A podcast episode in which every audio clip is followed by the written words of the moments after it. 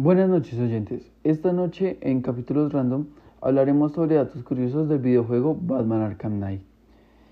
El primer dato lo llamó el director en cámara.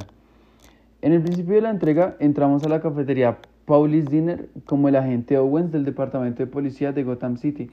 Justo en el instante en el que entramos a la cafetería podemos divisar a un hombre que está saliendo de este lugar. Dicho personaje es en realidad Sefton Hill quien fue el hombre encargado de dirigir a Batman Arkham Knight.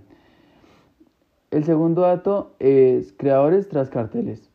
En ciertos puntos a lo largo de toda Gotham, pero sobre todo en los estudios Panesa, podemos encontrar unos carteles de una película llamada The Prosecutor.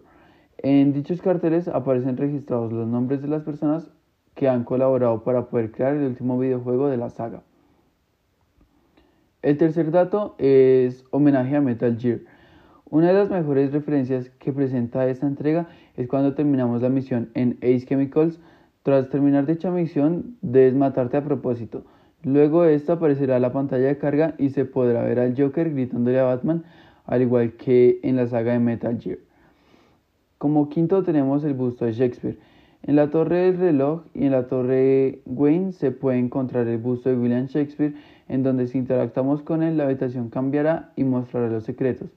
Estos bustos son una referencia de la serie Batman del año 1966, protagonizada por Adam West, el cual también tenía un busto de Shakespeare. En la serie, si la escultura era activada, se abría un acceso el cual llevaba a la cueva del murciélago.